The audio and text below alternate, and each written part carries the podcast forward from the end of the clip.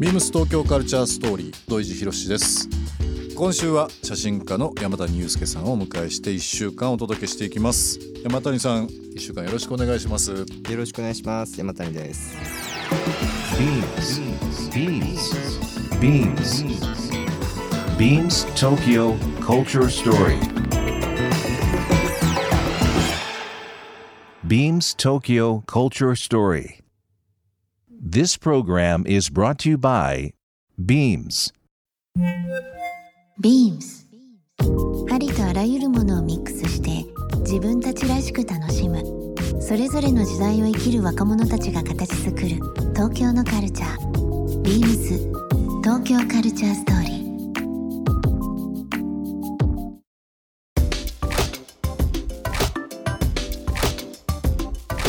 ー写真家というこの日本語のまあ漢字3文字の写真家のお話もいろいろさせていただきましたけどもカメラマンを目指したきっかけまあ写真家を目指したきっかけっていうのはいつ頃になるんですか？写真家を志したきっかけですか、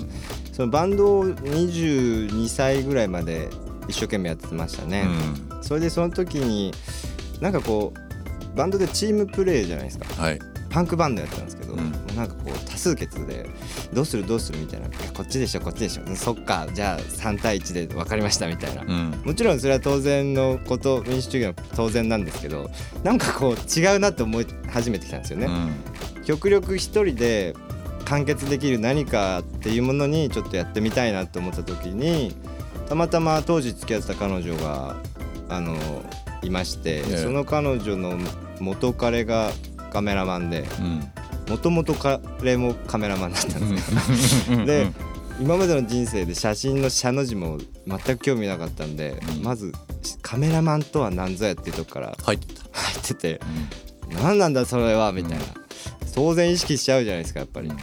でそしたら彼女もカメラなんか持ってたんでそのカメラでちょっととちょっと旅た旅行行ったら撮るじゃないですか、うまいねなんて言われるわけですよ、うん、まいのかこれは 俺のこの画角なり。なんかなんか感性はうまいのかこの写真家を見て、カメラマンを見てきた彼彼女がみたいな、うん、そうかとちょっとそれでやってみっかみたいな。なんかそこには嫉妬とかなんかこうなかったんですか？それをそれを受け止める。なんかあれですよね。この人たちの中で一番イケてるカメラマンになったら一番話が早いのかなみたいなポジティブに捉えてすごいな。なんか分かんないですよ。もう僕ももうずいぶん昔の話だから思い出せないぐらい前ですけど。もしそういう状況だったらもしかしてカメラマンに対してちょっとこう、うんうん、なんかこうカメラマンにだけはなりたくないっていうふうな気持ちにもなっちゃったかもしれないですかもしれない、それを受け止めたってもうそうですね、まあ乗せられ上手な乗せられ上手乗せられ上手あのいろいろ作品まあ最近の、えー、新作写真集「ドアーズ」もそうなんですけども2017年も3年前ですかねこう深夜の住宅街を撮られた「Into the Light」という作品が山谷さん代表作としても、えー、いろんな形でありますが今日もお持ちいただいてますね。そうですね。これは深夜の住宅街切り取って、これ赤外線カメラですか？そうですね。赤外線カメラです。なので特徴としては植物なんかがピンクに映ってピンクに映ってますね、はい、面白いなこれ。っていうのもまあ当時結婚別の 別の女性とその後結婚したんですけど、はい、はい、いろいろ恋バナが出てきますけど、ね、まあまあ全然、はい、そんなキャラじゃないですけど、はい、いろいろありまして。でその妻とえっ、ー、と子供がまあ生まれるってことになって生まれたんですね無事に。うんうん、でその時にこうやっぱり母親っていうのは父親と違ってやっぱり自分の体からこう子供が生まれてきてとても実感として当然母親の自覚がすぐ生まれているように見えたんですね。うん、で僕としてはやっぱりまだもちろん自分の子供が目の前にいるけれどもやっぱりこうなんかちょっとそわそわしちゃう感じ、うん、で夜泣いたりなんかこう自分のこう想像してないようなこう生活になってきて、うんうんうん、でうんちょっと夜中になっても夜泣きとかする、うん、ちょっと外出てくるねみたいな、うんうん、カメラマンなんで写真カメラ持って、ね、カメラ持ってれば何でも仕事になっちゃうんで ちょっと行ってくるなんて言って散歩をする機会が増えたんですよ。その時にやっぱりこの住宅街当時はまあ本当住宅が周りにあるようなところに住んでて、うんうん、あこの家々たちにはそれぞれ、うん、なんかこう家庭ってものがあるのかなんかこうそういうものをこうなるほどと思いながらまあちょっと家庭っていうものがどんなものなのかをちょっと写真で何かできないかな、でその時に撮り始めたんですよね、はい。外。をで多分家庭が撮りたかったら家の中に住んでる人にそれぞれ許可を取って撮影する人も多いと思うんですけど、うん僕としてはそうじゃなくてもっとこう距離その距離感みたいな。その中には入らず外からのこの距離感がぴったりだなと思って、外をずっと撮ってたんですよ。その時に赤外線カメラっていうものに出会って赤外線っていうのは古文書とかの見えない文字とか洋服なんかも T シャツなんか素材がちょっと人間の目には見えないものがね見えるんで、うん。そう T シャツとかも人間の目では光でこう透けないんですけど透けちゃったりいろんな、まあ、そういう人間の見えない波長を取り、うん。まあ、使うものなので、この見えないものを見見るって時にその壁、そのコンクリートだったり木の家のその僕とその家族の中のか家庭の中の人たちのこの壁をす透かしてみたいって中を覗いてみたいと思って持ちが出てるんだ。赤外線を使ったんですね。でも当然透けるわけなくて、はいはい。でもそのそうだよね。これは見えるわけないよねって諦めっていうのがとても大事だなと思って。なるほど。何でもかんでもできるとか何でも文明の力でできるじゃなくて。可視化できるってわけではなくて、はい。うん。それをちょっとやってみたかったのが、こんこのシリーズ「Into the Light」っていうシリ3年前。これね本当に面白くてあのピンクに映るんですよね、はい。このいろんな葉っぱが葉っぱとかが。はい、うん。でこれは黒い紙に印刷を写真集全部黒い紙にページに印刷していて、なんですごいちょっとぼやっとして見えにくいんですよね。だそこもなんかこう暗闇の中から浮かんでくるようなそういった印刷をしてますね。なんか私たちのこの目線で見る普通の風景が当たり前のように白だったり黒だったり青だったり赤だったりとか、まあいろんな色に見えてるんですけど、うん例えば宇宙とかだと、うんあのーまあ行ったことないんであれなんですけど。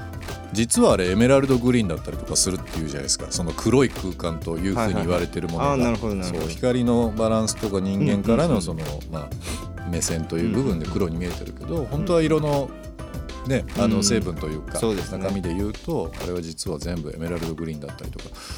本当の色が何だったっていう部分をこう考えていくとちょっと哲学的になっちゃうんですよね。いやそもそも昆虫たちには違う見えうんあの色でモノ見えクロでね見えたり見とかっていうのもありますし。だから色とかもちろんそうですよね。人間が見えるからこれがそうだっていう言い方はちょっとまた違ったりしますよね、違ったりしますもんね。そういうものをこう結構やっぱりうん問い続けるような写真は撮ってますね、なるほどね。やっぱお仕事でも写真を撮る機会が当時増えててうん。やっぱり